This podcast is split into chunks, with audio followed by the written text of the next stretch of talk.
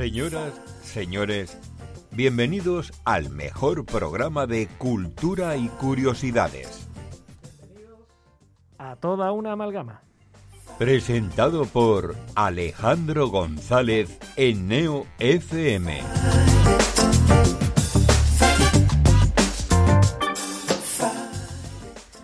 Muy buenas noches, ¿qué tal? Sean bienvenidos y bienvenidas a Neo FM. Estamos aquí un martes más, un martes de curiosidades en el programa más curioso de la radio. Estamos en toda una amalgama, una semana más, para en esta próxima hora y media de programación llevarles a sus casas, a sus trabajos, a sus coches, a sus gimnasios, a donde quieran que estén un programa lleno de curiosidades, de cultura, de ciencia, de filosofía, de echar un ratito interesante con todos nosotros.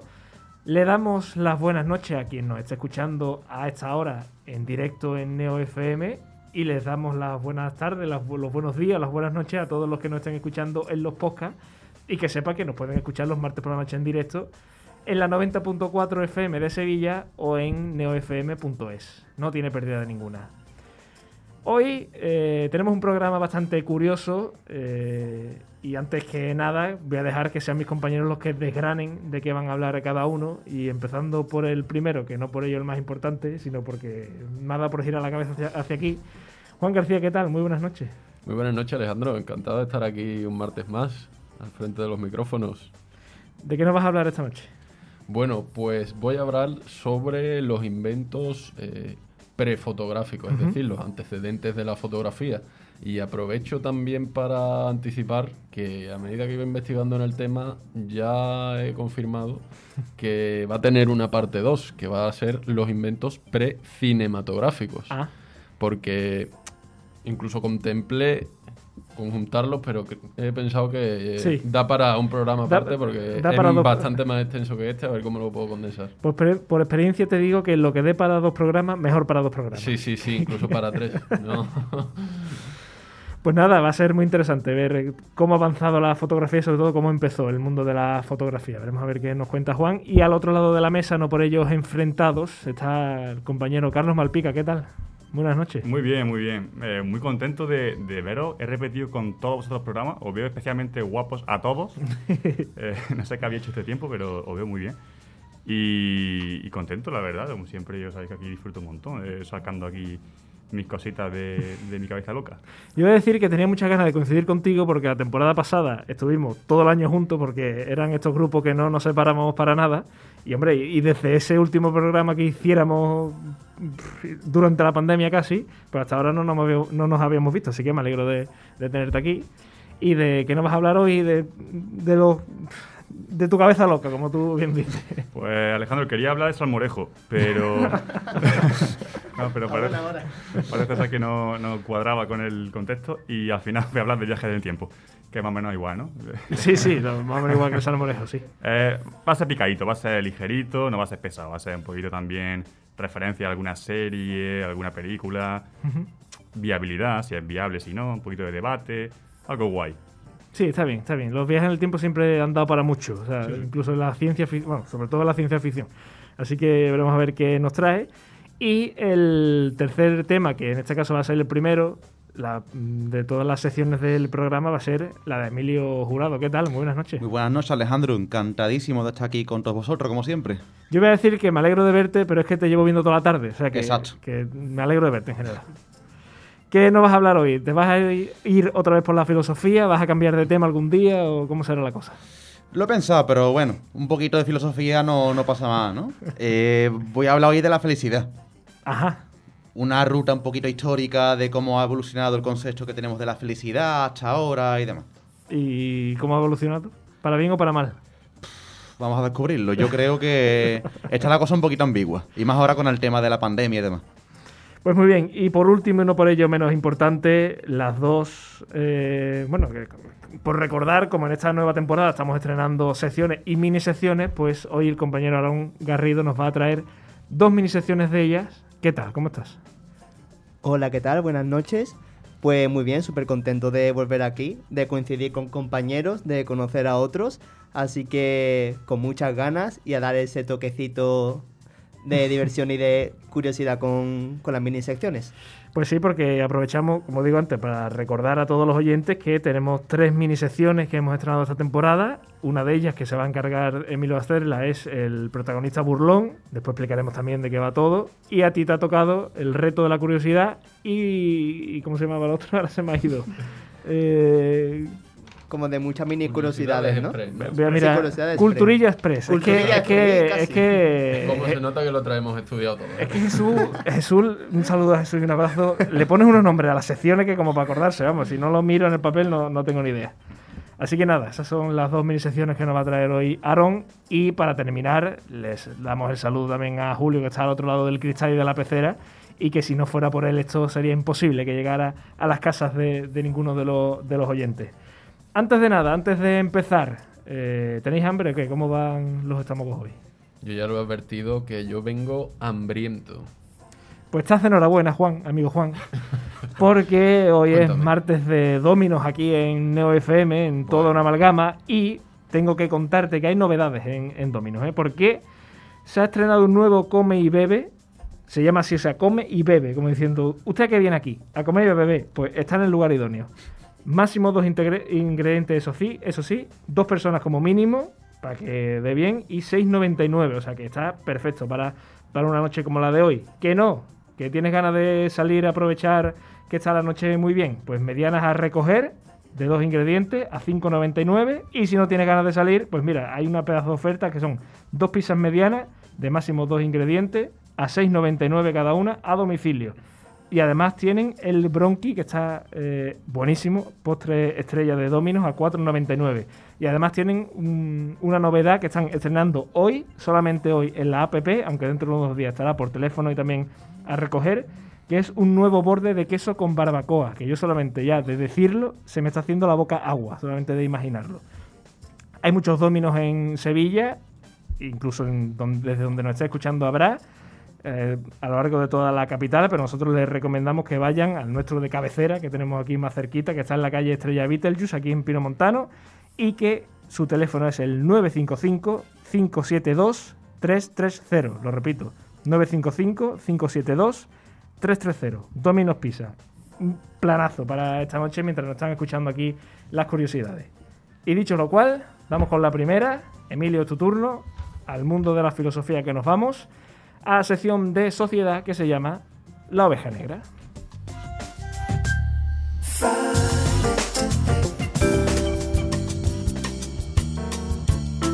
La oveja negra.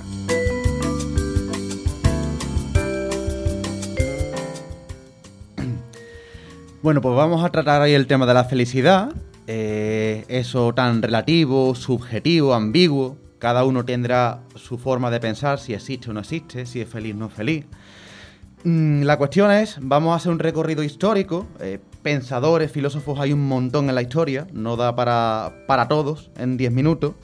Pero bueno, he seleccionado unos cuantos, desde la edad antigua hasta la actualidad, para ir viendo por lo menos cómo ha ido evolucionando la forma en la que se piensa sobre la felicidad.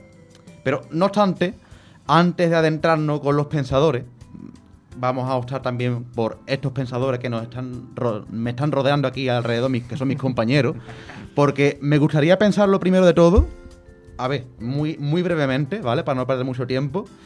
Eh, son, dos, son dos preguntas. Eh, lo primero es si pensáis que la felicidad existe o no. Y si pensáis que sí, ¿qué es lo que creéis que es la felicidad o cómo creéis que se consigue? Por ejemplo, Eh, Carlos. Pues casualmente, no es broma, casualmente tengo pensado este concepto hace mucho tiempo ya y intento buscarle pega y no lo encuentro. Tengo un concepto muy mío. La felicidad obviamente existe, como concepto existe. Nos ha enseñado, ¿no? Estás feliz o estás triste. Y para mí la felicidad, fíjate, eh, coincido contigo ahora, eh, Emilio, me va a dar una, una respuesta. Para mí la felicidad es o se consigue con el sentimiento de utilidad en cualquier aspecto.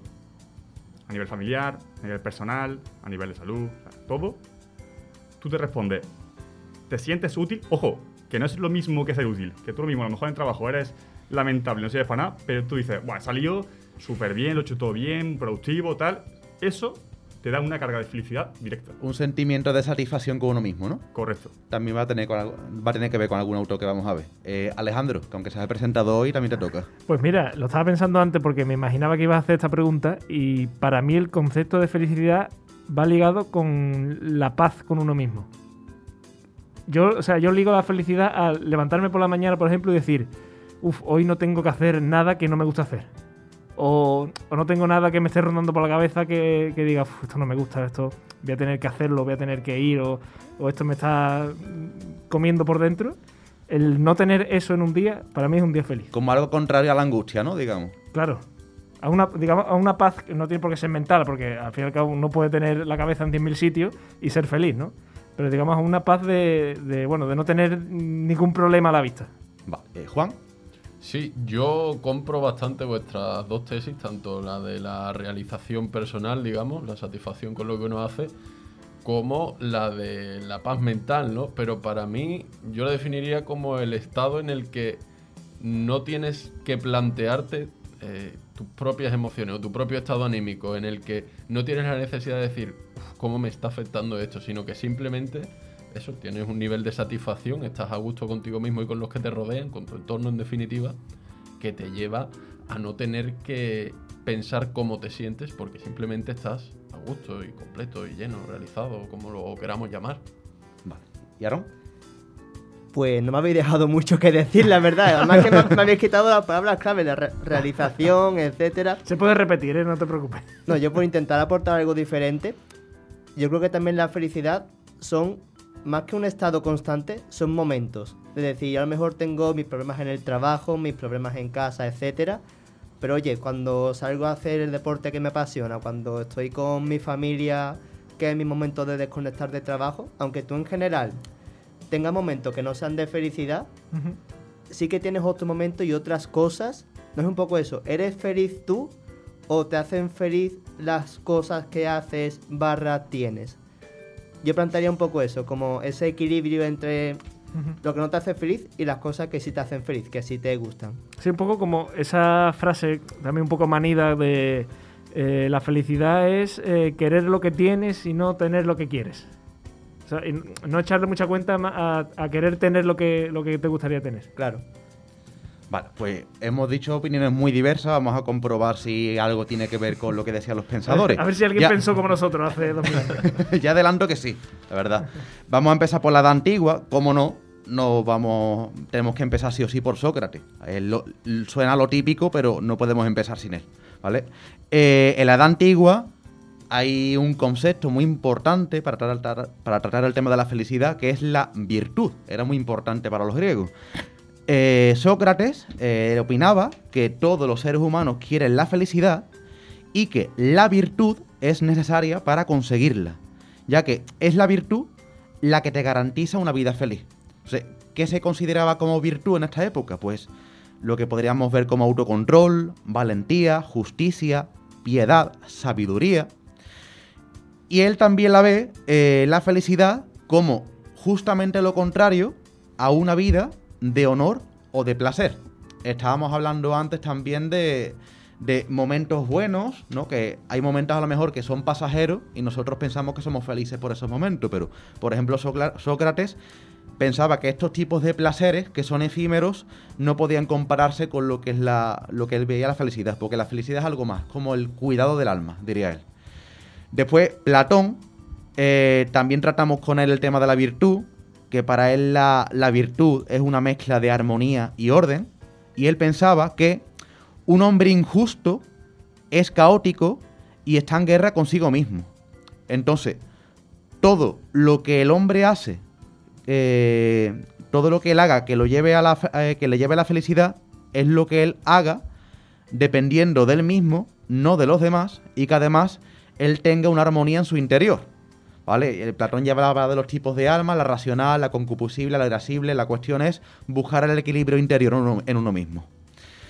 Aristóteles, que sería como el Platón 2.0, pero dando un poquito más de importancia a lo que es la vida social, eh, él pensaba que la felicidad es el logro por excelencia de la mayor virtud. Entonces, Él pensaba, al igual, que, Platón, que la virtud es necesaria, pero esta no es suficiente. No vale únicamente con el autocuidado, sino que también es importante algunos bienes externos, como puede ser la amistad, la riqueza, el poder. Evidentemente, si ponemos una escala de valores, va a haber bienes más importantes que otros, pero eso no quiere decir, por ejemplo, que el dinero no sea importante, que la sensación de poder no sea importante y que el tener amigos no sea importante. Entonces, también pensaba, por ejemplo, que mm, podía haber un poquito de azar dentro de, esto. No es tanto muchas veces el currarse, por así decirlo, uno mismo, el ser feliz, el trabajarlo, sino que muchas veces tenemos esos toques de suerte en la vida. Después, Epicuro, eh, él relacionaba la felicidad con el placer. Eh, no estamos pensando en el placer como lo típico que solemos pensar de estar a gusto simplemente, sino que para él, para Epicuro, el placer es el resultado de la acción virtuosa. Y nosotros siempre aspiramos a ese placer. Es decir, el placer sería como la satisfacción de todos aquellos deseos que nosotros tenemos. Él pensaba que la buena vida se aleja del dolor y de la angustia. Y no dice que persigamos todos los placeres. Es decir, no está pensando que cualquier placer sea bueno, sino que él dice que para que nosotros encontremos eso llamado felicidad, sería preferible que busquemos esos placeres que, que están a largo plazo, no los placeres efímeros, que son cortos. Después, para acabar con la época antigua, pues, por ejemplo, para saltar un poquito, los estoicos relacionaban la felicidad con una vida moral buena. Aquí, por ejemplo, los bienes externos no son tan importantes, simplemente son neutros. Lo importante es que tú desempeñes una vida moral buena.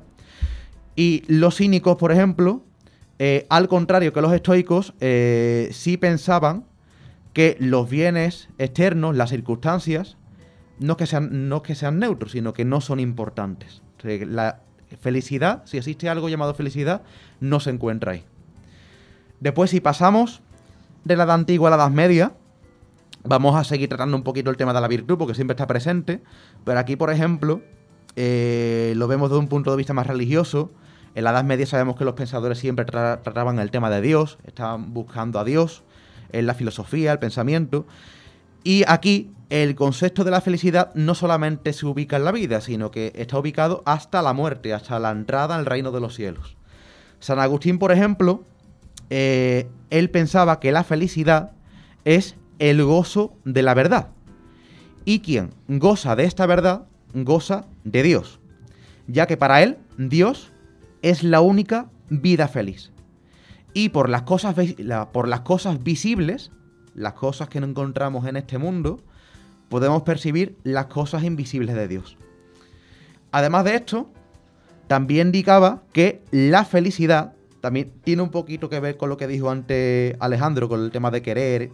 Eh, la felicidad no es hacer lo que uno quiere, sino querer lo que uno hace, según él.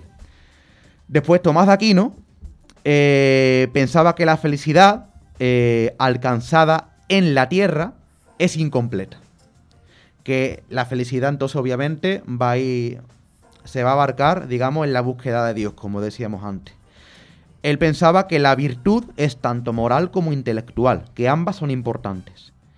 Y que la felicidad consiste en el buen uso de esta virtud. Virtud que evidentemente nos tiene que llevar siempre a la búsqueda de Dios, ya que es esa gran verdad, ese gran bien. Eh, por último, para acabar con la Edad Media, tenemos también al, al filósofo Guillermo de Ockham, que al igual que los anteriores, pensaba que Dios y felicidad son sinónimos, pero que en este caso Dios lo relaciona con la fe. Entonces, también vamos a pensar por esta regla de tres que la felicidad se alcanza mediante la fe, según él. Porque él pensaba que nosotros no podemos saber de forma evidente que Dios existe, entonces, si no, si no podemos eh, saber de forma evidente que Dios existe, la felicidad tampoco. Entonces, la fe es lo único que tenemos disponible para poder alcanzarla. Después, si nos vamos a la edad moderna, aquí vamos a relacionar un poquito más el término de la felicidad con la libertad. Descartes, por ejemplo, él no consideraba que la felicidad sea un bien, al contrario que los, los pensadores que hemos hablado antes, sino que la felicidad es el placer que gozamos cuando alcanzamos el bien supremo. Es decir, la felicidad no se identifica con un bien, sino que es el resultado de alcanzar ese gran bien que nosotros nos proponemos en algunas circunstancias de nuestra vida. Eh, y para ello también entra el tema de la virtud, que tenemos que practicar la virtud. ¿Y cuál sería el resultado de la virtud? Pues el contentar a nuestra propia mente, contentar nuestra propia alma. John Locke, por ejemplo, eh, pensaba que la felicidad depende de la persona y es ajena a las circunstancias externas. Él dice que la felicidad es una disposición de la mente y no una condición de las circunstancias. Y que además la felicidad es el placer mayor que nosotros somos capaces de alcanzar en vida. David Hume le daba un sentido más social y pensaba que el placer, que perdón, que la felicidad es el placer que se puede difundir es el placer del mayor número, en el sentido de que cuanto tú más puedas difundir ese placer, más cerca estás de la felicidad. Si no puedes, si, no, si es un placer que tú no puedes compartirlo, no puedes difundirlo, no podríamos considerarlo felicidad o no, o no nos lleva a ella. Eh, Leibniz, también sacando el tema del placer, pensaba que la felicidad es el placer duradero. Eh, que lo que no podría suceder que la felicidad es eso que no podría suceder sin un progreso continuo hacia nuevos placeres. Es como que constantemente un placer no tiene que acabar yendo a otro, es una cadena continua. Kant, más, conocido en esta época, eh, relacionaba la felicidad con el deber. Es decir, si nosotros hacemos acciones por deber, esas son las acciones que nos van a llevar a la felicidad. Pero él decía que si nos encontramos en una circunstancia en la que tenemos que decidir si hacer una acción por deber o hacer una acción que, nos, que sintamos que nos hace más felices, aunque dejemos a un lado el deber, él teníamos que anteponer el deber por encima de todo. Entonces, él pensaba por esta regla de tres, relacionando el deber con la virtud moral, que quien actúa moralmente es aquella persona que merece ser feliz realmente. Entonces, el sumo bien alcanzable deriva de la relación entre felicidad y virtud de un modo apropiado. Por último, nos vamos a la época contemporánea, un poquito más actual, con lo que. con algunos pensamientos que, que tenemos ahora. Pero bueno, empezamos con Friedrich Nietzsche. Ya sabéis que es un filósofo que me gusta muchísimo, entonces tenía que meterlo sí o sí. Eh, él pensaba que la felicidad eh, surge de las leyes propias del individuo. Es decir, la felicidad es algo que tú te vas construyendo. Eh, no obstante, él hacía una diferencia. Porque antes también, cuando estábamos hablando los compañeros, eh, cuando estábamos hablando del estar a gusto, el sentirse bien, él relacionaba esto con la dicha, no con la felicidad. Él pensaba que la dicha y la felicidad son cosas distintas. Que la dicha es estar bien, simplemente. Tú puedes estar bien por buena fortuna, por ejemplo. Pero eso es una situación efímera. La dicha es algo pasivo, es algo que tú no te construyes, es algo que te viene. Y entra dentro también el tema del azar. Mientras que la felicidad es una sensación que viene por la superación de una adversidad. Y dice también que la felicidad viene por crear un modo original de vivir, que no viene por vivir de una Mm, forma común, de una forma cualquiera, sino que tú crees una forma de vivir de forma original que te diferencie de los demás. Russell es otro filósofo que pensaba que la felicidad solo puede conseguirse a través de la experiencia del amor. Ya vamos aquí nombrar muchos filósofos, hablamos de la felicidad y, el tema del amor tenía que salir, estábamos tardando. Hay gente que piensa que el amor nos da la felicidad. Eh, entonces, él piensa que el amor es aquello que nos, nos permite superar el ego, superar el mirarnos solo a nosotros mismos. Y siguiendo el amor, eso hace que las personas podamos reconocernos como iguales. Y esta situación, evidentemente, es trabajosa, entonces esto implica un trabajo, una entrega y un compromiso. Daros cuenta con todo esto que sobre todo en la época, bueno, no solamente en la época contemporánea, desde el inicio cuando hablamos de la virtud, estamos viendo que esto de la felicidad conlleva un esfuerzo realmente, que no es algo pasivo que nosotros recibamos, que si tenemos momentos que consideramos felices, que estamos contentos, eso para muchos pensadores no sería felicidad. Que la felicidad es algo más, mm, algo más largo en el tiempo. Sisek, el penúltimo pensador que vamos a tratar, Sisek pensaba que la felicidad es un producto, pienso que por lo, que él opina, a lo mejor lo veo como un poquito ficticio, ¿no? Pienso que a lo mejor pensaba que, que no existía. Él decía que aquello que llamamos felicidad es un producto de los valores capitalistas. Que estos valores capitalistas lo que hacen es prometernos la satisfacción a través del consumo.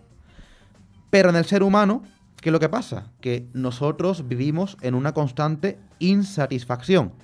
No sabemos lo que deseamos. Ojo, nosotros evidentemente sabemos que deseamos en, en determinado momento. Pero muchas veces nos ocurre eso, que pensamos que queremos algo, pero realmente después seguimos estando insatisfechos. Siempre vamos en búsqueda de algo. Entonces creemos que al alcanzar algo podemos ser felices, pero inconscientemente muchas veces ocurre que cuando creíamos que queríamos una cosa y la conseguimos, lo que realmente queríamos es otra cosa. Y por eso permanecemos insatisfechos.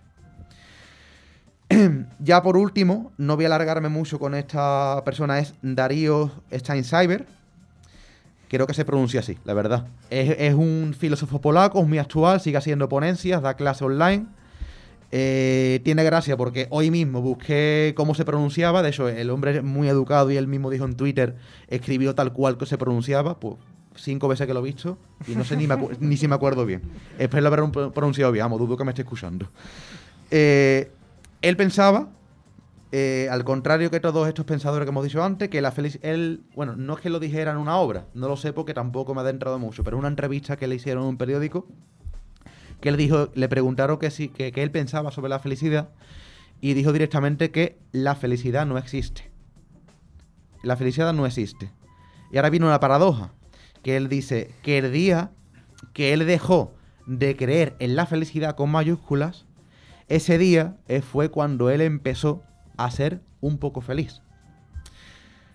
Entonces, con todo esto, hemos visto que hay opiniones diversas de los compañeros, de los pensadores. También hemos llegado a pensar eh, si la felicidad podría realmente no existir, si es algo ficticio, si la felicidad es algo instantáneo, es algo que se construye con el tiempo. Al fin y al cabo, es algo muy subjetivo. Todos vamos a acabar sacando nuestra propia opinión. La cuestión es, ¿somos felices? ¿No somos felices? ¿Podremos ser felices algún día si la felicidad existe? ¿Existe o no existe? Yo creo que puede que alguna vez en la historia encontremos una respuesta, ¿no? Pero bueno, podemos encontrar 200, 500 pensadores que nos pueden dar una respuesta, podemos pensar que están acertados. Pero realmente lo que esto nos da a pensar es que siempre existirá una, una insatisfacción con el concepto de la felicidad. Porque es algo tan amplio que no podríamos reducirlo al estar contento, al sentir placer, que quién sabe si en algún momento podremos alcanzar el concepto, que alguien te diga la felicidad es esto y podremos afirmarlo todos a la vez. Lo dudo bastante, aunque quién sabe. Y al mismo tiempo, quizás no. Esta es la gran paradoja de la vida, la gran paradoja de la felicidad del ser humano. Y, y a, ver qué, a ver qué piensan los compañeros después de todo esto. Yo, yo quería preguntar que si después de todas estas teorías alguien ha cambiado su visión sobre la felicidad. Eso, eh, a eso está. Que diga, está. ah, pues a mí ya esto no me, lo que yo Me- dije antes no me parecía. Me interesaba pensar, saber qué pensaban al principio y también qué piensan ahora, después de este viaje en el tiempo que hemos hecho. Yo No. te voy a decir que yo esta noche no duermo por tu culpa, porque voy a estar con el coco, pum, pum, pum, pum, pum, pum, soy feliz. Quiero decirte feliz. que no es la primera persona que me lo dice. Vale, te estás ganando enemigos poco a poco. Mm, yo realmente mantengo un poco mi postura y me gustaría destacar un par de las cosas que has dicho, hilando con... no recuerdo los nombres, lo siento, pero que ha comentado que era un, un invento capitalista y uno de los anteriores que ha dicho como que la felicidad es un objetivo, como que tiene esa cosa en común de que la, la felicidad al final es algo que tú tienes que luchar por alcanzar y yo creo que eso es justamente Todo lo contrario. el modo de nunca ser feliz. Como si tú tienes como objetivo nunca todo lo feliz que tú crees que deberías estar Y eso te va a generar infelicidad. Y va a ser la pescadilla que se muerde la cola. No sé. Hay, hay una frase que yo me sé muchas frases, pero nunca sé quién las dijo. Y hay una frase que de, de un- de alguien que, diri- que dijo en su día: eh, La felicidad es no ser feliz y que no te importe. Y a lo mejor ahí está el secreto. Me gusta En decir, bueno, pues yo si soy feliz o no me da igual, yo voy a lo mío. Y al fin y al cabo, esa es una forma de ser feliz. Yo a mí es que con la ristra de filósofos, a medida que iba asi- asimilando uno, ya aparecía el siguiente y no me ha dado tiempo a interiorizarlo mucho.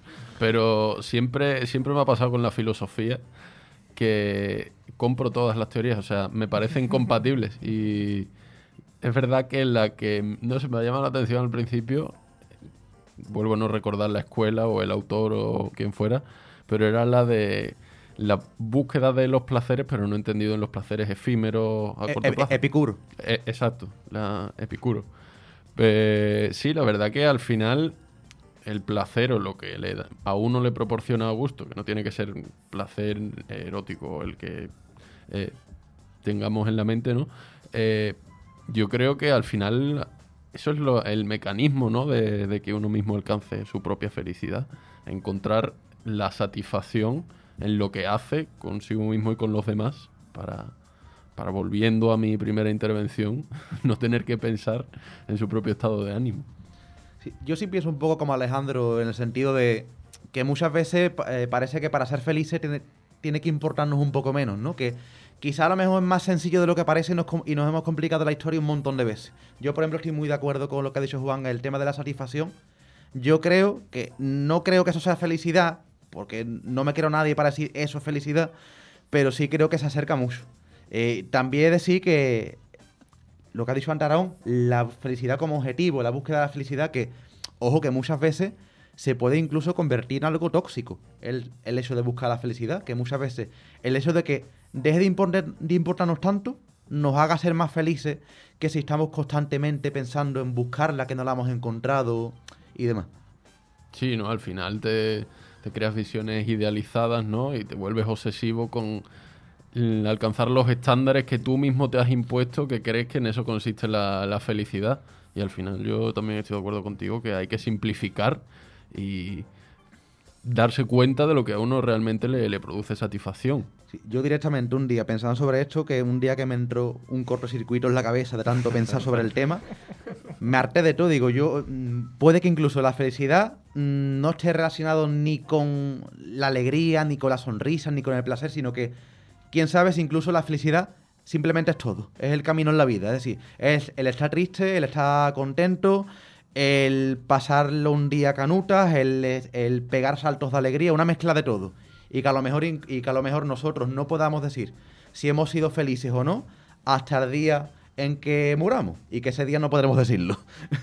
es muy paradójica la vida. No, no, yo, yo estoy totalmente de acuerdo también en que tenemos muy denostadas las emociones negativas, evidentemente, ¿no?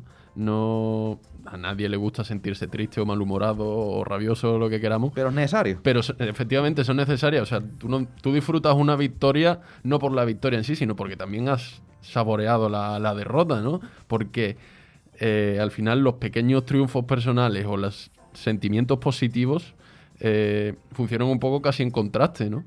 Tú puedes definir la, la felicidad o la alegría la mayoría de ocasiones en contraposición a los momentos en los que te has sentido triste.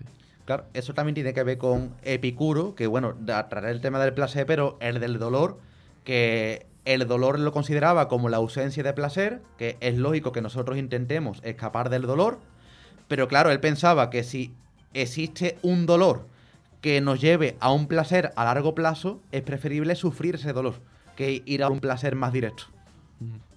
Quería yo recalcar, perdón Emilio, que un detalle importante que he dado cuenta, fíjate. Quita- quitando obviamente antigua Grecia, Roma, que esta gente son lo más avanzado increíble de esa gente, yo flipo con esto. Eh, qué importante es la situación y, y la mentalidad de, de la época, ¿eh? Claro, ahora pensamos, te dice, claro, hubo una época que sí, que estaban todos eh, alrededor de, de mucha religión muy poderosa y todo era Dios, felicidad, tal. Y no sé vosotros, pero a medida que ha ido avanzando, como que cada vez más me he ido mm, sintiendo más, digamos, conforme con la explicación que daba cada uno. De hecho, me he apuntado unas cuantas y al final me he quedado con la última. Me he quedado con Nietzsche, que, con el concepto de superar adversidades. Es in- increíble eh, eso, que al final depende todo esto de cómo te hayan creado, de cómo te hayan educado, de tu entorno, de, tu, de todo. Sí. De la época en la que Sí, hayas vivido. Sí. Sí, sí, sí. Muy, muy importante eso. Bueno, al final lo que queda, digamos, claro es que hay tantas felicidades como personas en el mundo y que al final cada uno entenderá la felicidad según sea. Para alguien ser feliz será tener una mansión y un Ferrari y, y vivir en Miami y para otro pues será una ración de croquetas. Ahora cuando... o, o que no llueva mañana, yo que sé, cualquier cosa de esta. A mí lo que me hace feliz es, aparte de que Emilio nos haya traído este tema, es que Aarón ahora se encargue de la primera mini sección del programa, que se llama Culturilla Express.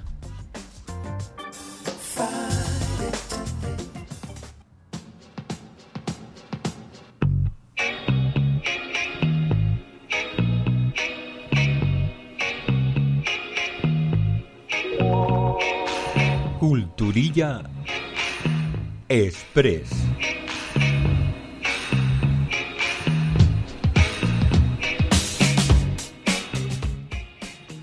Bien, pues en la Culturilla Express de hoy quiero que todo el mundo en su casa piense en los zombies. Tenemos la idea clásica de un zombie. Una cosa ahí que, que está mal y que si te muerde tú también te conviertes en uno, como que se va extendiendo por contacto. Bien, pues ¿qué, qué pensaríais si os digo que en nuestro cuerpo pueden haber proteínas que literalmente funcionan como proteínas zombies? flipping de la vida. Otra cosa para no dormir esta noche. Bien, estas proteínas son patológicas evidentemente. Se llaman priones. Los priones son proteínas que en su proceso de formación en la célula, pensando en la célula como si fuese una casita, una fábrica, y las proteínas fuesen los trabajadores. Pues un prión es una célula que ha salido, por decirlo así, defectuosa, no cumple su función, que eso pasa realmente muchas veces. La célula normalmente destruye esa proteína, recupera sus partes, por de- decirlo así, sus componentes y fabrica una nueva. Pero los priones se escapan a este proceso. ¿Y qué ocurre? Funcionan mal, no cumplen su función, pero es que encima, para rematar la faena, si contactan con una proteína sana, plot twist, digamos que hacen que esa proteína también empiece a, formar, a funcionar de forma anómala y a su vez eso se va extendiendo a otros y a otros y a otros. ¿Os suena la enfermedad de las vacas locas? Claro. O también conocida encefalopatía espongiforme bovina. ¿Por qué? Porque esa es la enfermedad que está causada por los priones y claro, al final esas proteínas se van acumulando en las neuronas y acaban matando las células, dejando en el cerebro, si tú lo ves, espacios huecos, que es lo que le da como ese aspecto de, de esponja y de ahí viene el nombre. Es una enfermedad por desgracia mortal que aún se está investigando, esa y todas las enfermedades asociadas a priones. Y básicamente pasa eso, al final las, las proteínas se van acumulando, el cuerpo no puede hacer nada contra ellas, acaban causando daños a nivel, eh, a nivel cerebral y acaba viniendo la muerte del animal o de la persona que lo sufre pues al, al poco tiempo. Y para acabar, es una cosa que se está investigando ahora, es incluso cómo utilizar esas proteínas para luchar contra algunos tipos de enfermedades, para que veáis cómo a pesar de todo, de todo lo malo que puede ser, nosotros conseguimos darle una vuelta de, de tuerca. Y eso sería todo. Hasta aquí los priones. Fascinante lugar, la vida, como, como diría aquel. Muchas gracias, Aarón. Después te, vamos, te seguimos escuchando. Después tienes la otra mini sección, pero ahora nos vamos a la segunda sección del programa, segundo bloque, sección de ciencia. Carlos que nos va a hablar de los viajes en el tiempo y que se llama esta sección Salvando, salvando al gato de Schrödinger. Vaya el nombre del gato también, te digo.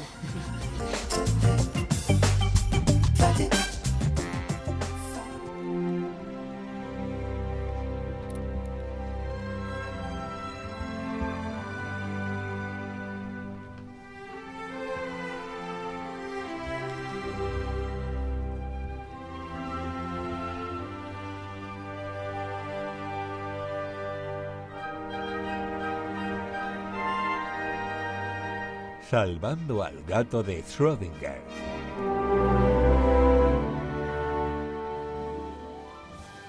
Pues, como siempre, os traigo aquí un temita en campo de nadie, en el terreno pantanoso de la ciencia y, y, la dilucidación, aquí donde la gente pueda hablar sin saber. Precioso el tema. ¿eh? Total, que el otro día me enteré que, que hay vuelta a emisión de Futurama. Si habéis visto. Sí. eh, No, no lo había escuchado, pero me has alegrado la noche. ¿eh? Sí, sí, sí. Felicidad. Después de 10 años sin sacar nuevos episodios, pues han sacado, bueno, van a sacarlo en breve, creo que en Disney, Disney Plus o Disney Plus, como queráis decirlo. Que por cierto, para mí es la mejor serie de Macro Eni, no sé vosotros. Eh, mucho mejor que Los Simpsons, de lejos. Estoy de Tengo que, tengo que discrepar, o sea, yo soy súper amante de Futurama, pero es que Los Simpsons, o sea, por Dios. Es que Los Simpsons es la mejor serie de la historia. ¿Has visto la última temporada? ¿Qué? ¿La última temporada de Los Simpsons? Sí. No, a ver, yo las últimas de Los Simpsons... Yo a partir de la, de la 20, 11, creo que fue de la 11. A partir de la 11 fue cuando ya hizo. No, las mejores, los mejores para mí son entre la 5 y la 13, 14. Ya a partir de ahí, bueno, salvable hasta la 20 y a partir de la 20, bueno. Creo que ya se ha quedado sin guion, lo han hecho todo. Sí, ya es que sin ideas, ha perdido totalmente la frescura.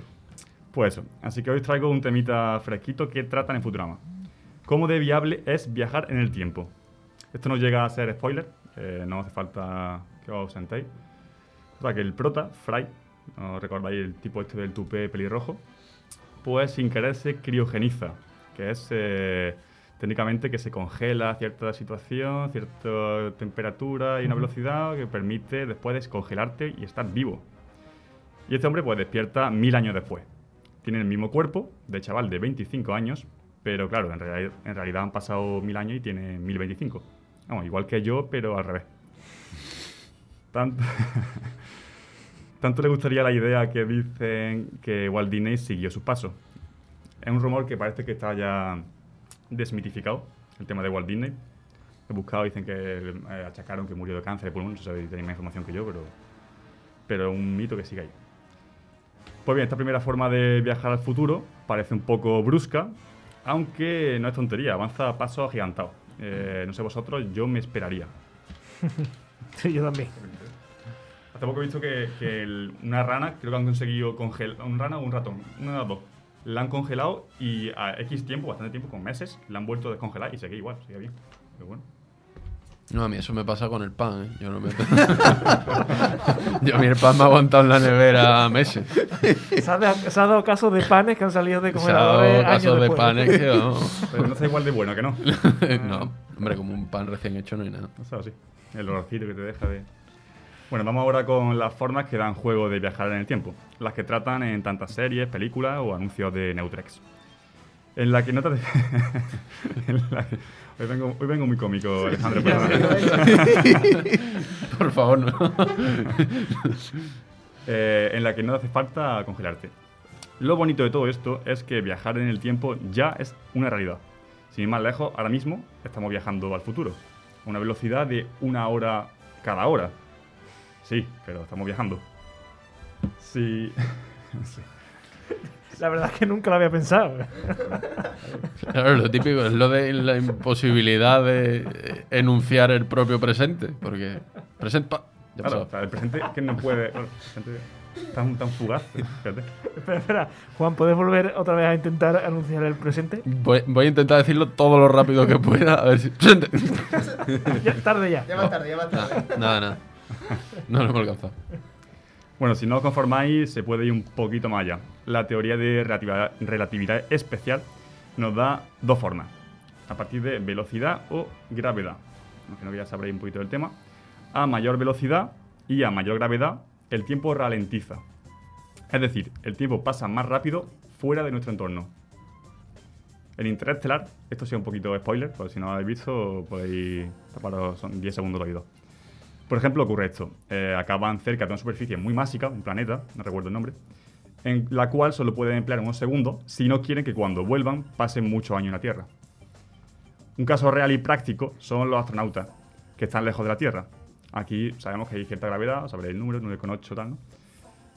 Y cuando están fuera, pues la gravedad disminuye. Eh, no disminuye mucho, pero lo suficiente para notarse. Está claro que a mucha menor escala que lo del planeta de, de- que comentaba antes.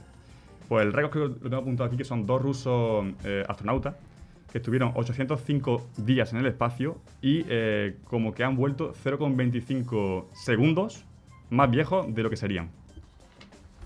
No está mal, algo de algo. Esa sería otra forma relativa de viajar al pasado, pero lo que queremos aquí es ver dinosaurios, ¿o no? Como, como vean a Hilda y matarlo, ¿no? pues siento deciros que los rancios de los físicos teóricos modernos cancelan y niegan esta posibilidad. Por varias razones. La clara son la evidencia. Eh, si podemos o podremos viajar al futuro porque existe el reggaetón o las pizzas con piña. Otro problema son las paradojas. Ya conoceréis la paradoja del abuelo. Seguramente aquí mi amigo Emilio me pueda comentar un poquito picadito la paradoja del abuelo. La paradoja. Pues. ¿No? ¿Has, has pensado que lo sabía, el único que no lo sabe? No, no, yo tampoco. ¿eh? No sé, yo me la sé, yo me la Sí, sé. Sí, básicamente viene a ser. Si yo viajo atrás en el tiempo y mato a mi abuelo, yo no naceré. Por tanto, si yo no nazco, no puedo viajar atrás en el tiempo y matar a mi abuelo. Por tanto, mi abuelo sigue vivo. Pero si mi abuelo sigue vivo, yo naceré y por tanto viajaré atrás en el tiempo, mataré a mi abuelo, yo no naceré. Y ahí entra en una especie de bucle del que es imposible salir. Y creo que pasa en muchas películas que es como... mm, se meten esas cosas y por eso las películas con los viajes en el tiempo suelen ser un poco... No hay que ser muy crítico. Claro, eso es lo que iba a decir. Digo, hasta ahora es el guion de Regreso al Futuro, ¿no? Sí, básicamente sí. Marty, tenemos que salvar a mi padre para que puedan hacer. Claro, la cosa es, la cosa es si tú viajas al pasado, eh, hay cosas que no puedes hacer, ¿no? Si no, se habría dado cuenta ya la gente, ¿no? Es como que, ¿por qué tú has viajado al pasado y no hay evidencia de ello? ¿O por qué, ¿sabes qué te quiero decir? Hay ciertas cosas que si tú las haces, no te permite viajar al pasado, porque no existiría. La típica de, oh, viajé al pasado, el, el meme de Twitter, ahora que la gente que lo sigue, he pisado un mosquito y de repente el Betty ha ganado a Champions, ¿no? Pues, Sí, sí, sí. cosas así.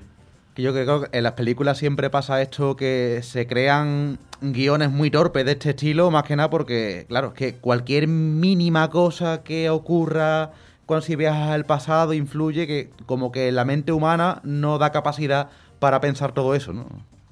Ostras, como el capítulo de Los Simpsons, en el que Homer viaja en el tiempo, hace cualquier cosa y de repente ellos vean rosquilla- rosquillas del cielo por la cara. ¿No habéis visto ese capítulo? Sí, sí. Hostia, pues ahí me has pillado. ¿eh? Se lo No vi. sé, no. Juan, que tú eres aquí el defensor de los. Simpsons. No, no, no, sí, desde luego. Defiéndelo Vamos, bien. Me han, me han pintado la cara a las primeras de cambio. Bien, pues hay físicos alternativos, que son los que me gustan a mí, ya lo sabéis, que sí que defienden la posibilidad de poder viajar a un pasado basado en términos de agujeros negros, veloci- velocidades relativistas o superiores. Pero claro, sería mm, plantarle cara y contradecir a dos nombres que, que os sonarán, que son Einstein o Hawking. Einstein ya decía que nada puede viajar más, más rápido que la luz. Y Hawking hace poco, eh, descansa en paz, dijo que mm, eh, él directamente se quitaba del medio. Él dijo que... Ay Dios, no. Eh, él, dijo que, mm, que no es posible. O sea, porque el tema paradoja no le entra en la cabeza a él. Dice, pues no, directamente yo me quito del medio, eh, no se puede viajar en el tiempo porque en una paradoja no se puede en este caso. Claro, eh, hay mucha gente, muchos pensadores como yo, que, que no entra el caso, pero que, claro, tú le puedes poner alfileres y más o menos puedes hacer una teoría bonita, ¿no? Para dejarla bañar. Decían que sí, que puedes viajar al pasado, pero siempre y cuando no toques mucho la cocina, no toques, no pises al gato y, ¿no? Es como si no interactúas Directamente a que no pises la tierra. Efectivamente. es como hay ciertas cosas que no te van a permitir la naturaleza en sí que lo hagas. Ya no es que tú lo hagas por decisión, sino que no te lo va a permitir la naturaleza. Si hace eso, o sea, si la naturaleza permite eso, se puede más o menos plantear una teoría bastante sólida en, en- en- en este, en este tema. En Dark, por ejemplo, otro pequeño spoiler si no lo habéis visto, muy buena serie, pasa que es muy densa y muy lenta, ¿eh? Hay Dark- que vérsela de una. Sí. Porque a la que te llevas dos días sin verla ya te has perdido. Totalmente.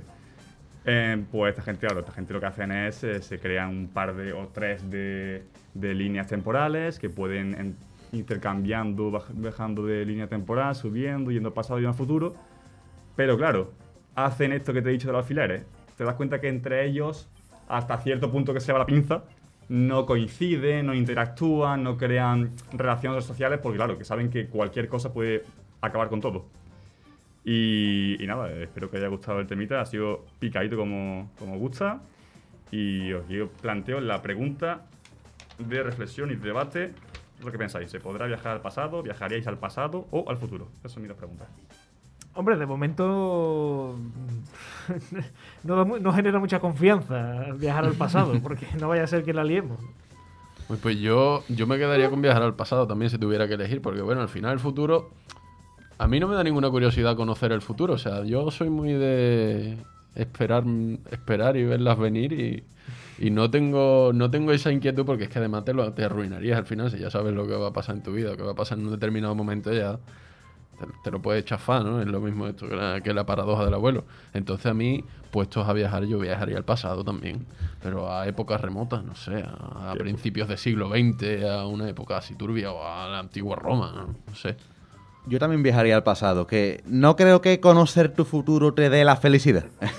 Hay que ser un poquito ignorante con el futuro. Así que sí, puede echar curiosidad, pero yo creo que lo que puede ocurrir en tu cabeza en el momento que tú conozcas el futuro, eso es algo muy turbio. ¿A qué época iría, Emilio? ¿Epicuro? A Sócrates, a, a la escuela de Atenas. Pues yo creo que me iría a ver cómo se cayó en el charco Tales de, de- Tales de Mileto. ¿Qué pasó ahí?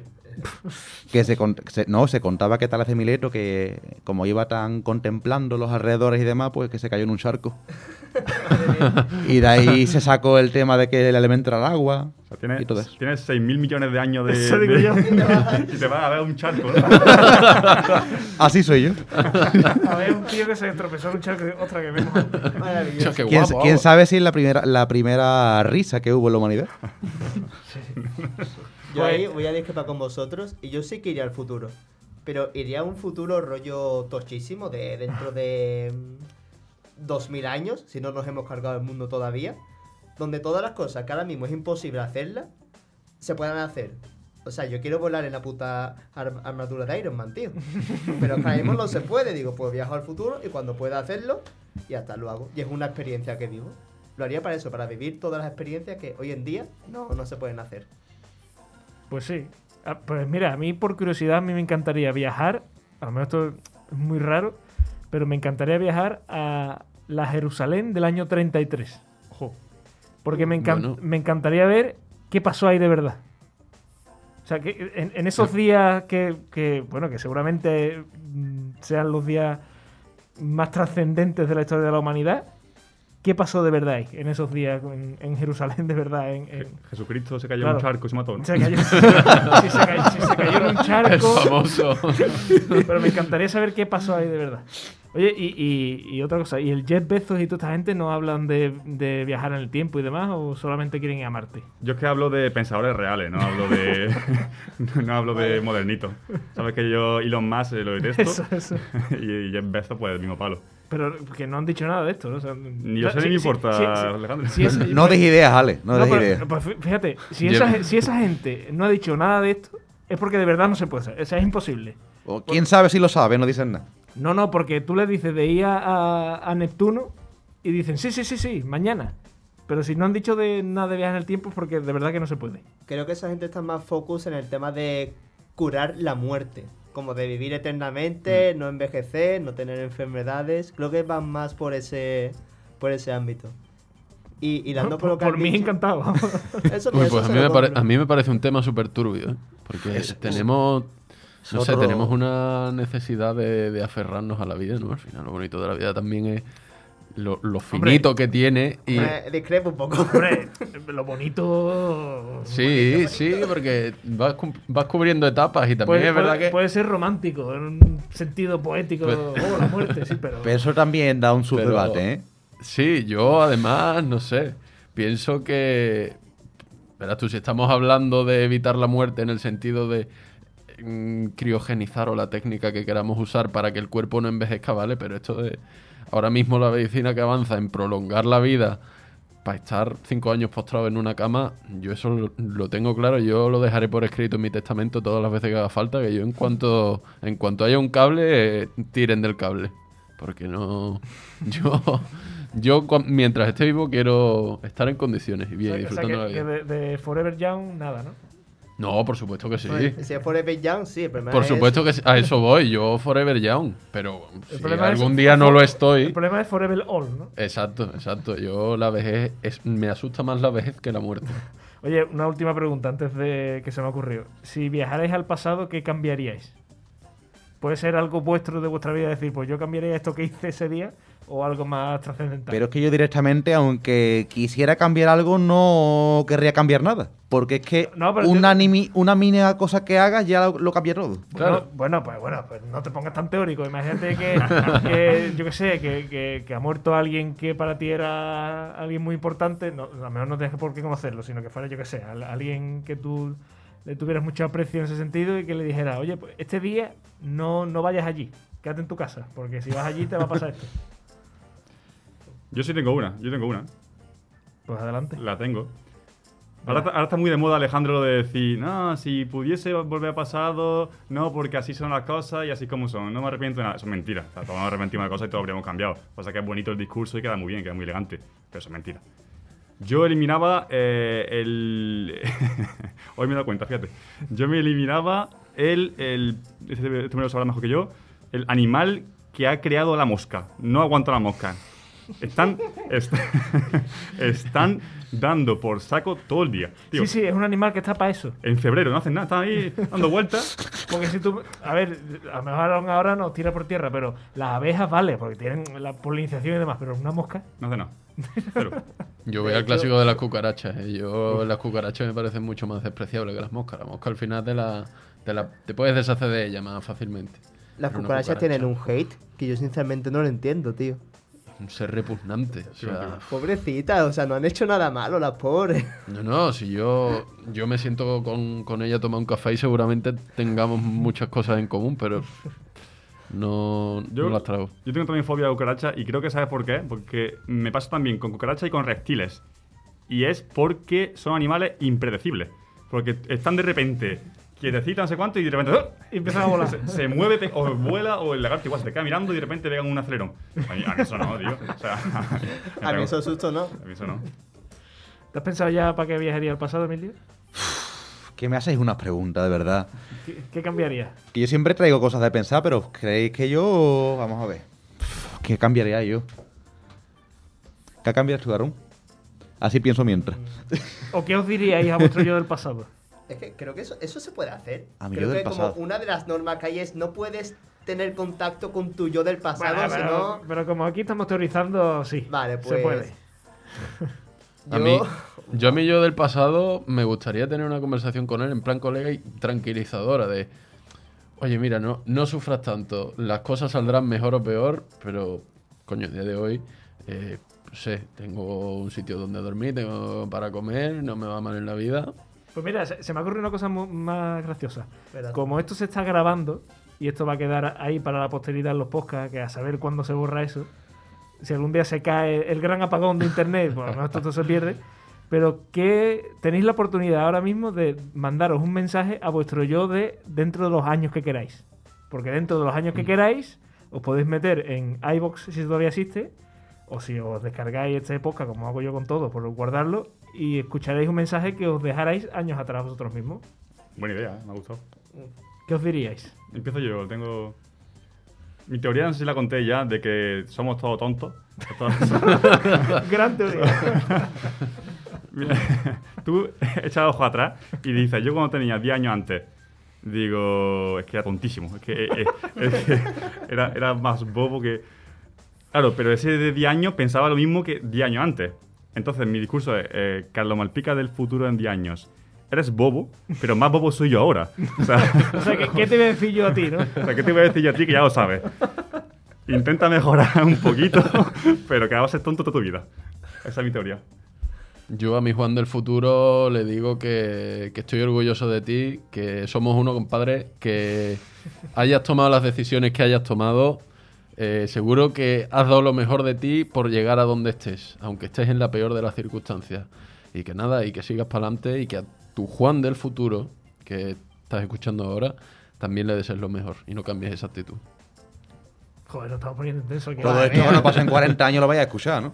Sí, sí. Sí. Y diremos, qué tonto era. yo. mm, yo le diría al Aarón de dentro de 10 años que tranquilo, que el Aarón de ahora se va a esforzar todo lo posible por, por hacer las cosas bien. Y que igualmente espera que el Aarón de dentro de 10 años siga teniendo el mismo esfuerzo y la misma inquietud por seguir haciendo las cosas bien. Pero eso ya lo sabe. O sea, él ya sabe que tú te has esforzado. Ya, pero bueno, hay veces que hay que Por recordarlo, tío. por si acaso. Pero hay, hay veces que hay que recordarlo. Que muchas veces nos centramos en lo negativo solo y dejamos de ver. Y las cosas buenas que hacemos, leche, también hay que tenerlas en cuenta. Pero muchas veces vamos siempre a lo negativo, a lo negativo, a he fallado, he fallado. Y, y, tío, y no, la verdad que no. Yo a mí le diría que no se preocupe tanto de las cosas, que... Pero, se- pero se trata de tu yo del pasado, no tu yo de ahora. A mí yo del pasado. No, o sea, No, del futuro. futuro, del futuro. No, no a ti mismo en este momento de. Alejandro acaba de saltar en la línea temporal ahora mismo. Ay, Dios mío.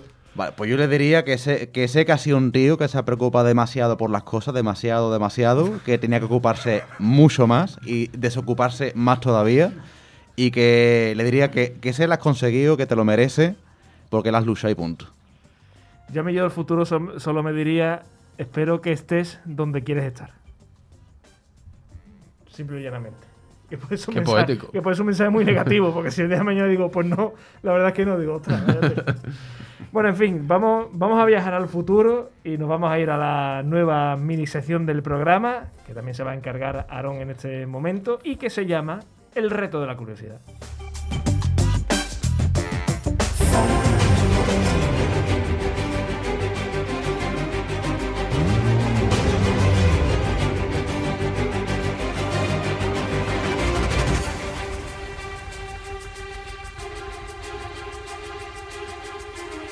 El reto de la curiosidad.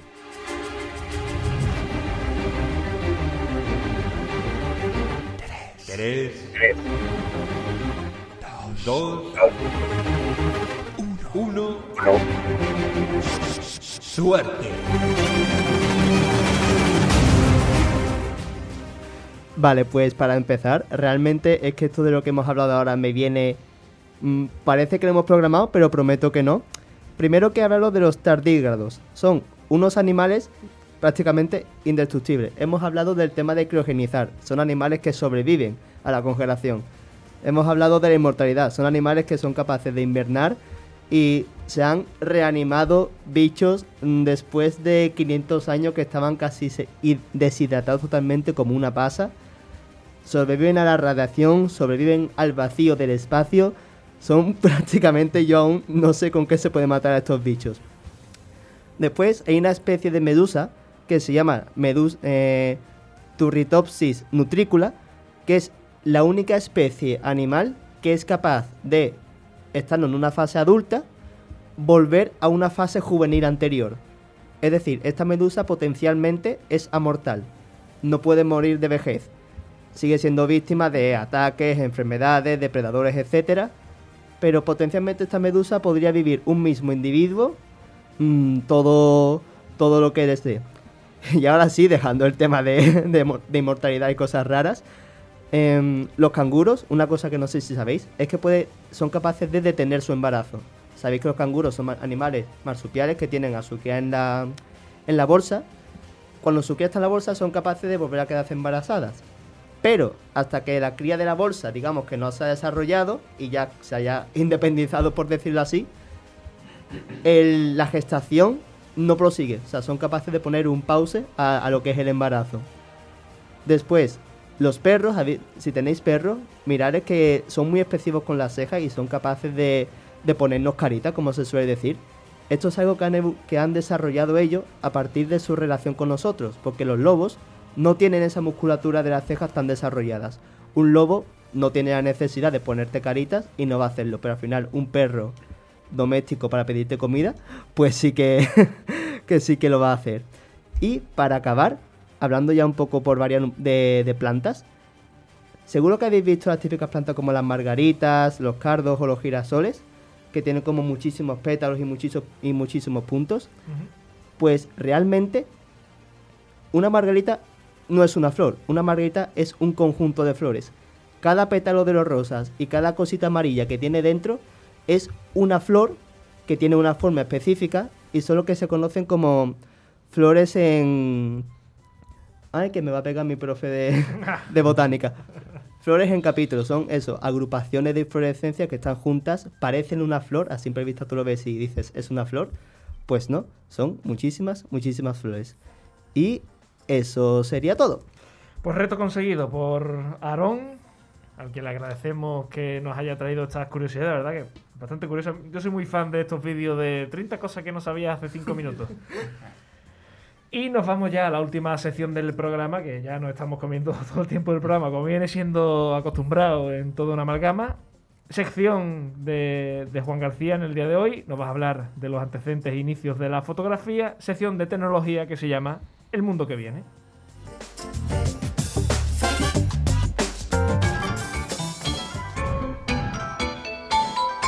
El mundo que viene. Aunque más bien que viene, nos vamos atrás otra vez. Eso iba a decir, es el mundo que vino, porque vino. vamos a hablar un poquito de historia sobre las cámaras fotográficas. Hoy, como ya habréis notado que vengo un poco intensito, eh, me vais a permitir que me ponga un poco metafísico, porque yo creo que en, estos tiempos en los que tenemos en nuestro bolsillo el alcance de, de un clic, ¿no? El hacer fotografías no tenemos realmente, no somos conscientes de lo que significó en su momento la aparición de la, de la fotografía, ¿no? Entonces creo que voy a intentar que nos abstraigamos un poquito para hacernos una idea de precisamente eso, del terremoto auténtico que supuso la, la llegada de la fotografía, ¿no? Si nos remontamos a cuando los primeros homínidos empiezan a pintar en las cuevas, están dando, en mi opinión, uno de los pasos trascendentales en la aparición del ser humano, ¿no? Estaban dejando una huella de su propia existencia, plasmando su percepción de- del mundo exterior. Es así como podríamos decir que aparece el arte, ¿no? Que yo creo que es una de, las una de las cosas que nos diferencia de los animales.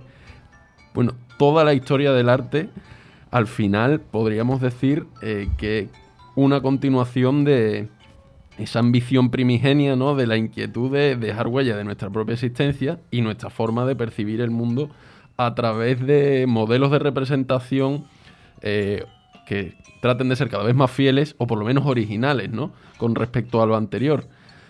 Y todo esto, ¿no? Digamos que alcanza su culmen, se derrumba completamente esta ambición cuando aparece la fotografía, ¿no? Es que se tambalean los cimientos de- del mundo del arte porque teniendo una herramienta tan mágica, ¿no? Que es la de plasmar la realidad tal cual la vemos, el arte tiene que replantearse y buscar otras funciones, ¿no? Tiene que suplir eh, sus labores tradicionales y aspirar en otros caminos, ¿no? Es el momento en el que aparecen los mismos, los movimientos de vanguardia, la crisis de las certezas, ¿no?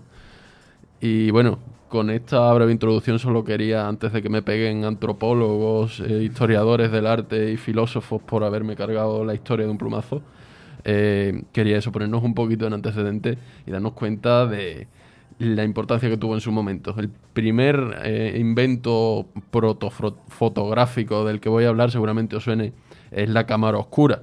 La cámara oscura es un espacio cerrado eh, por el que solo entra la luz por un pequeño orificio al que se denomina esteno- estenotopo y que al entrar la luz por ese orificio, dentro de ese recinto completamente oscuro se proyecta una imagen invertida de lo que hay afuera, ¿no? Este es un principio fundamental tanto de la luz como de la, de la óptica, ¿no? Y al final es como ocurre en el ojo humano. Al ojo humano, a través de la pupila, le entra luz que se proyecta sobre la retina. Y así también es como funciona el mecanismo de la fotografía hoy en día, ¿no? Eh, claro, cuanta más luz queramos que entre, más grande debe ser ese orificio. Así funcionaba la cara oscura. Por eso la- las pupilas no se dilatan en la oscuridad, precisamente para permitir la recepción de una mayor cantidad de luz. Eso es lo que nos pasa cuando estamos a oscuras, ¿no? Que el ojo tarda un tiempo en acostumbrarse, en lo- unos segundos, en los que ya terminamos viendo mejor. Eso es porque se está dilatando la pupila para que entre más luz. Pues bueno, esos mismos principios, así es como funciona una cámara fotográfica al final. con una cámara fotográfica, cuando la, programamos, cuando la programamos en modo manual, estamos jugando con, con la luz, con dos variables, que son el tiempo de exposición, cuanto más tiempo esté entrando luz, más luz va a entrar evidentemente, y cuanto más abierta esté la apertura, en el caso de los humanos es la pupila, en el caso de las cámaras se le conoce como diafragma, cuanta más eh, apertura tenga ese diafragma, más luz va a recibir. Bueno, pues esto, este principio ya con la cámara oscura se, estaba poniendo de, de, manifiesto, ¿no? Las cámaras tienen unos objetivos que son un conjunto de lentes cóncavas y convexas que dan forma a lo que conocemos como, como plano focal. Bueno, eh, volviendo a la cámara oscura, ¿de cuándo creéis que datan los primeros escritos de, sobre la cámara oscura? Hagan, hagan sus apuestas. Tira tú la piedra, Alejandro. es que yo me espero que esto sea de los romanos ya, por lo menos. Ajá. Siglo... Yo diría 900, 1900... De esta ignorancia totalmente, voy a quedar de supercateto, pero diría 1900, 1901. 20 más o menos, más o menos. Bueno, me alegro que hayáis tirado por lo alto. La cámara oscura, que como he dicho es un recipiente en el que solo entra luz por un orificio, no tiene nada más. Eh, los primeros escritos datan del siglo IV antes de Cristo, a cargo del filósofo chino llamado Mozi. Los chinos, los chinos, sí, sí, no, iban, iban, no llevaban la ventaja, iban por delante. Existen incluso teorías que afirman que ciertos dibujos de, de las pinturas rupestres, ahora entendéis lo de que haya empezado con los homínidos, no estoy tan loco, ¿eh? pues eh, podrían estar inspirados en los efectos producidos por la cámara oscura. Se cree que las distorsiones en ciertas formas de los animales en el arte prehistórico podrían estar inspiradas precisamente en las distorsiones producidas en la superficie cuando la imagen proyectada no reproducía los ángulos de forma exacta. El nombre de la cámara oscura fue acuñado por Johannes Kepler en un tratado de 1604 que curiosamente le sirvió para desarrollar otro invento, el telescopio.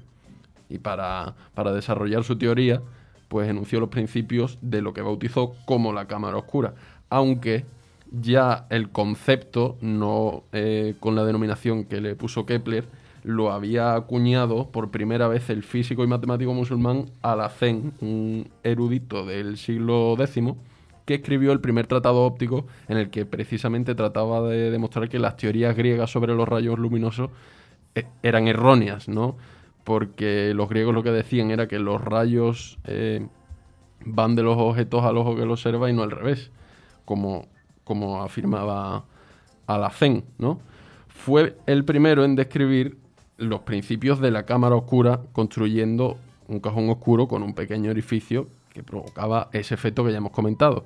Las primeras publicaciones en Occidente no aparecieron hasta 500 años después, en el siglo XV, que, bueno, enmarcados en la revolución científica, fue en concreto César Cesarino, que es un poco así como Rodrigo Rodríguez, era, era precisamente un discípulo de Leonardo da Vinci, fue el primero en publicar estudios sobre la cámara oscura en el año 1521.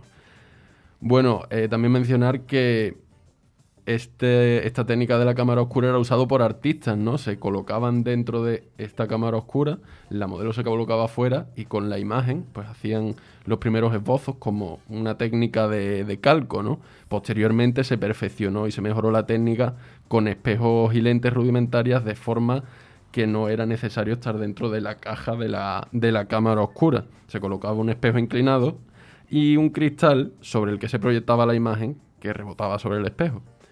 Bueno, ya en los siglos XVIII y XIX eh, se comienza a experimentar con, con los materiales fotosensibles, ¿no? es decir, que reaccionan a la luz. Y las primeras imágenes fotográficas obtenidas en la historia son obra del francés Nicéphore Niepce, un científico que logró resultados mediante la prolongada exposición a la luz de placas de peltre, que es una, alineación de, una aleación perdón, de varios metales cubierta en betún dentro de precisamente una cámara oscura. La primera imagen obtenida así se la bautizó como Vista desde una ventana en Legras y es de 1826, que le tomó nada más y nada menos que 8 horas de exposición a plena luz del día. O sea, 8 horas recibiendo luz para poder tomar esa primera fotografía. Bueno, Niepce, este francés, conoció a otro científico llamado Louis Daguerre y firmaron un acuerdo de trabajo que le dejó a este último todo el conocimiento de las técnicas fotográficas tras la muerte de, de Niepce. Daguerre, eh, no conforme con heredar todo ese conocimiento, eh, lo usó para, eh, para inventar un mecanismo que lo bautizó con su propio nombre y lo llamó el daguerrotipo. Que el, el avance que introducía era que reducía enormemente el tiempo de exposición necesario, porque usaba una, una placa de, de plata pulida sobre la cual se producían las impresiones. Bueno, esta nueva técnica eh, permitía hacer retratos y fue la forma más conocida de la fotografía durante bastantes años. Luego el siguiente, siguiente invento, el siguiente procedimiento que lo sustituyó se llama el colodión húmedo, ¿no? Y tenía, presentaba tres ventajas respecto al daguerrotipo, que permitía realizar copias de la impresión, era mucho más económico y reducía el tiempo de exposición a unos pocos segundos. Hemos pasado de varias horas a, un- a unos minutos, a unos pocos segundos. Y este método consistía en verter un barniz llamado colodión sobre una placa de vidrio muy limpia y pulida. El colodión era previamente sensibiliz- sensibilizado en nitrato de plata, expuesto todo al mismo procedimiento de la cámara oscura. Una vez realizada la captura, se procedía al revelado en una solución de sulfato de hierro. Bueno, y el, siguiente salto adelante con respecto al colodión húmedo fueron las placas de gelatino y bromuro, que permitían obtener negativos en vidrio que se podían positivizar sobre el papel para hacer copias de la foto. Ya es la primera vez que, que vemos fotografías en papel. Esta técnica también empleaba láminas de vidrio, al igual que el colodión, que eran recubiertas de una solución química y luego expuestas en una cámara oscura. O sea, como vemos, este primer invento de la cámara oscura fue enormemente influyente. Con, con estas placas secas se permitió emplear materiales secos y reducir aún más el tiempo de exposición a solo un cuarto de segundo, que es algo muy cercano a lo que viene a ser la fotografía instantánea. ¿no? Los hermanos Lumière, que ya hablaré de ellos en profundidad cuando haga esa sección que he vaticinado del cinematógrafo, eh, fueron unos, unos grandes fabricantes de, de esta técnica, ¿no? Y bueno, voy a volver a, a abrir el micrófono para que lancéis vuestras teorías. ¿Cómo diríais, cuál es vuestra teoría, de cómo se hizo la primera fotografía en color? En voy- color. en color. Os voy a dar una pista. ¿Sabéis lo que es el RGB? ¿Os suenan las siglas RGB? Sonar suena, pero. Lo de los colores primarios puede ser. Exacto, red, green, blue, rojo, verde, azul. Son, es una, un concepto que se usa mucho en fotografía, ¿no? De cómo se descompone el color en esos tres colores. Dada esa pista, Yo- ¿algún hallazgo? Yo te puedo decir por lo que sé de ahora, que yo entiendo que se hace como matrices de píxeles, entonces como cada puntito le asigna un RGB. Y a partir de ahí pues se hace como un cuadradito grande o un rectángulo grande y le asigna- como le asigna un RGB a cada uno, pues se crean todos los colores. Bueno, pues evidentemente la ciencia ha avanzado mucho y lo que hicieron en su momento para la primera foto a color fue mucho más sencillo. Fue hacer tres fotografías, cada una, una en rojo, otra en verde y otra, y otra en azul, y fue obtenida por James Clerk Maxwell en el año 1861. Usó para cada una de ellas un filtro de, los tres colores y luego la- las superpuso en una proyección para obtener los colores deseados. Sin embargo, eh, no hubo forma de fijar los colores a la foto y lo que se hacía generalmente en los siglos XIX y comienzos del siglo XX era colorearlas a mano usando acuarelas. Bueno, la primera placa fotográfica a color fue patentada a comienzos del siglo XX también por los hermanos Lumière y llevada en 1907 a los mercados comerciales bajo el nombre de Autochrome. Y bueno, voy a hablar también por último de la, la película fotográfica o el filme fotográfico, ¿no? Inventado por George, George Eastman, usando largas tiras de papel eh, recubiertas con una emulsión fotosensible. En el año 1889 inventó la primera película flexible y transparente en tiras de nitrato de celulosa que marcó un antes y un después en la concepción de la fotografía. A partir de entonces empezó a emplearse cada vez más el rollo fotográfico y este fue además clave para el desarrollo de la cinematografía. En el año 1920 el inventor y fotógrafo alemán Oskar Barnack, que no sonará de nada, pero si os hablo de las cámaras Leica quizás os suena un poco más. Sí. Pues fue el que las patentó, empleó un nuevo formato, el 35 milímetros. ¿A qué os suena el 35 milímetros? El típica foto esta retro, ¿no? También, pero principalmente... no, no, sí, sí, o sea, es muy usado en la, en la fotografía analógica, que ahora también está muy de moda, pero es el formato estándar del cine canónico clásico de los años 50, ¿no? Que fue precisamente conocido como el formato Leica o formato Barna, que es un honor a su inventor. Y bueno, este formato pues, revolucionó la industria fílmica y del cine, ¿no? Y era una película pequeña, 35 milímetros de ancho, con una relación de aspecto de 3 a 2, pensado inicialmente precisamente para el cine. Y ahí lo que permitió fue abaratar enormemente los costos de fabricación de las cámaras y permitió la popularización naciendo así los fotógrafos aficionados por primera vez. Y por último, quería cerrar mi sección con un último aporte curioso, que es explicaros cómo funcionan esas famosas flash de bombilla, ¿no? En primer lugar, había una mezcla de polvos finos de magnesio que se encendían con un detonador produciendo una pequeña explosión que iluminaba los alrededores pero generaba también una nube de gases tóxicos. Así que a partir de 1930 eh, se inventó la que se conoce como lámpara de flash o flash de bombilla, que, bueno, inicialmente lo que empleaba era la electricidad para generar la descarga de luz.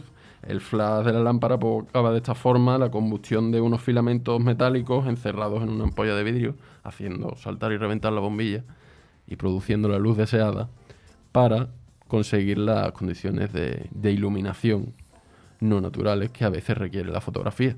Y bueno, y con esto cierro mi aportación y espero haber contribuido de alguna forma a que entendamos un poco más este arte de la fotografía, ¿no? Aunque parezca que es simplemente darle un botón, pero tiene mucha más, mucha más ciencia que eso. Pero resulta curioso que, que, haya habido tantas técnicas previas a, a lo que hoy podemos entender como una cámara de fotos. Sí, sí, no, completamente. Es un proceso de evolución, sobre todo cuando entramos en a partir del siglo XVIII y XIX, de la experimentación con los materiales químicos, ¿no? Ver cómo reaccionan a la luz, qué propiedades tienen, y a partir de ahí, pues ya fue una carrera de fondo. Y como digo, fue patente tras patente y cada una superaba la anterior. Sí, sobre todo es curioso, eh, bueno, curioso, cuando uno piensa en, antecedentes de la fotografía y se imagina el, famoso trípode, trípode este de las películas, con... la telita negra esa de, del hombre que se metía aquí, mira el pajarito, y, un bombillazo que, explotaba. Exacto, pues sí, pues así era ya desde la, la cámara oscura, que como, como he comentado es un invento de la antigüedad, eh, ya estaban de alguna forma plantando las bases de lo que hoy conocemos como la fotografía. Y, hablando, fíjate, de, de viajes al pasado, ¿qué pensarían todos estos fotógrafos, bueno, todos los que desarrollaron estas técnicas, si le enseñáramos un teléfono móvil y, le dijéramos, mira, con este aparatito, mira qué foto puedo hacer? Claro, no, es que completamente, es que al final... Yo creo que se volverían locos. No, no, no, desde luego. Yo, yo lo que quería resaltar un poco era el componente mágico que tiene al final la fotografía, ¿no? Que es que lo tenemos súper naturalizado y para entender realmente lo que era, igual que el cinematógrafo, ¿no? Que en su momento la gente la primera vez que vio una proyección eh, cinematográfica, aquella famoso, aquel famoso tren, ¿no? La gente salió corriendo de la sala porque se creía que le iba a comer el tren. Es que son cosas que, cuesta concebir. Hay que, hay que verse con la bueno, con la mentalidad de, todas las épocas, claro. Hoy, o sea, si, si, viajáramos al futuro y nos dijeran, pues mira lo que podemos hacer nosotros, pues también, nos explotaría la cabeza. Pues muchas gracias, Juan. La verdad que es muy, muy interesante todo estos antecedentes del mundo de la fotografía. Me, ha parecido muy, muy curioso todo esto. Bueno, y vamos a cerrar el programa con la última mini sección del día, que se va a encargar Emilio y es el protagonista burlón, que por recordar nos va a traer una serie de pistas sobre un personaje real o ficticio medianamente o bastante conocido y todos nuestros oyentes que nos estén escuchando y nosotros mismos vamos a, intentar averiguar quién es. Y como digo, esto se llama El protagonista burlón.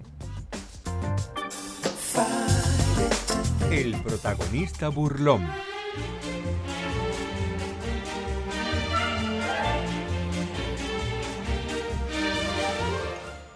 Emilio, tú tienes la palabra. Aquí estamos. Pues nada, eh, he decidido decir las curiosidades desde nivel súper difícil, casi imposible, ahí bajan un poquito más lo que es el nivel. A ver. Venga, el que lo acierte primero, o sea... el- Vamos, quien acierta, si quien la primera si es, que hay si es alguien- si hay alguien capaz de acertarlo la primera pista, se lleva una pizza entera. Quien acierta la primera es que ha viajado al pasado. Bueno, no me motive. Eh, a ver, como curiosidad primera, esta persona tenía un temor inexplicable, inexplicable al número 62, tanto que nunca se hospedaba en un hotel con más de 62 cuartos. Ostras. ¿Quién puede ser? Frankenstein. No. ¿Se puede decir por decir? Sí, hombre, claro. Para eso estamos aquí, para decir cosas por decir. Pues voy a decir. No sé, Dalí. ¿Lo veía así es- excéntrico en ese sentido? Vale. Yo por hablar de gente céntrica iba a decir Stanley Kubrick. No. Por, un momento pensaba que iba a ser Dalí, porque sé que a ti te encanta Dalí. Sí, y, y, también, vamos, tampoco sería raro que le ocurriera, pero bueno. Alejandro. No, no, no, no. Vale, pues ni- ni de broma. la segunda curiosidad. Es un genio desde corta edad y ganó además el premio Goethe de literatura de 1930. De 1930. Camilo José Cela.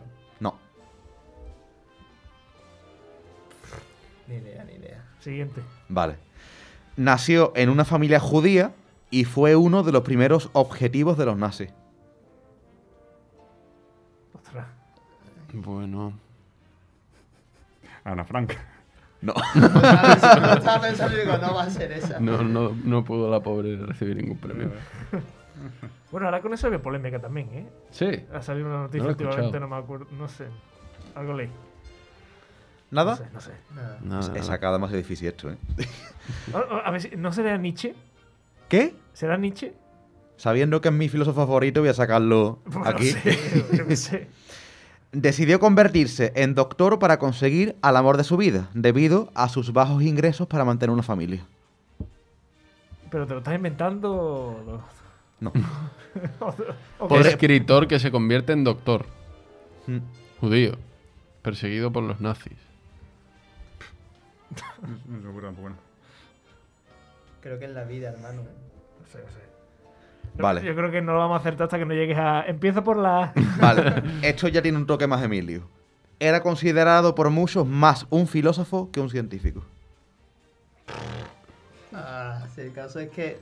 Que os apostáis a que conocemos el nombre, tío. Freud.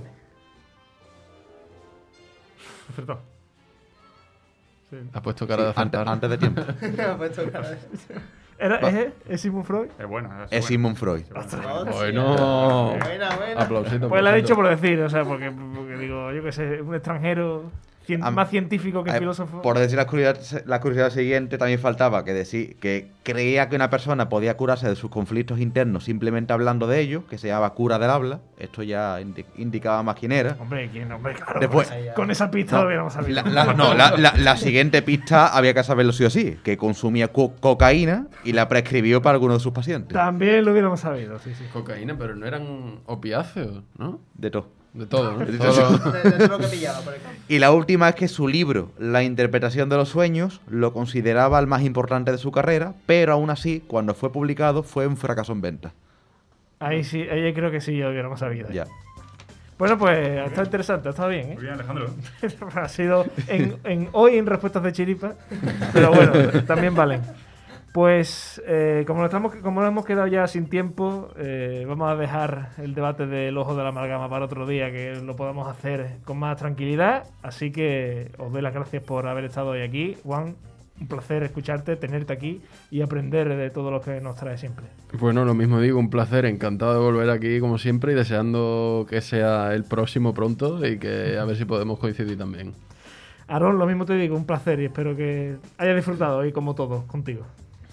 Igualmente, muchas gracias por este ratillo que me he reído un montón y lo necesitaba muchísimo. Así que espero que en casa lo hayáis pasado igual, igual de bien que nosotros y nos vemos la semana que viene. Emilio, lo mismo te digo, un placer absoluto. Exacto, un placer estar con todos ustedes aquí. Y nada, que seáis todos muy felices. Y aunque, aunque no lo seáis, Aunque no viajemos en el tiempo. aunque no lo seáis, ni viajes el tiempo, el futuro y demás, que, que lo seáis. Y Carlos, lo mismo te digo, un placer escucharte. Y yo, la pregunta que te hago siempre, ¿con qué nos eh, deleitarás la próxima? Pues tengo ahí maridando en, en mi casa un escrito de una mezcla rara. Es la metafísica del salmorejo. La, la reacción, la reacción química para que... Yo qué sé, alguna, alguna cosa más. Podría se hacer los antecedentes del salmorejo. Hay que buscar siempre las cosquillas a, algo. Y el salmorejo es un tema que todavía no he hablado. Pues, pues todo tiene cabida aquí en esta mesa. Las gracias también a Julio que hizo que esto sonara magníficamente bien como siempre. Ya saben todos nuestros oyentes que este programa, si lo están escuchando en directo a esta hora de la noche del martes, lo pueden escuchar a partir de prácticamente mañana en todas las plataformas de podcast. Y si no están escuchando los podcasts, que sepan que los martes a las 10 y cuarto de la noche esto se emite en directo en Neo FM, que lo pueden escuchar o en la sintonía de Sevilla, capital, o en internet. Lo dicho, este ha sido el programa de hoy, toda una amalgama. Volveremos la semana que viene con otros compañeros, otras curiosidades y en, en definitiva con otro programón. Sean felices, como diría aquel. Hasta la próxima.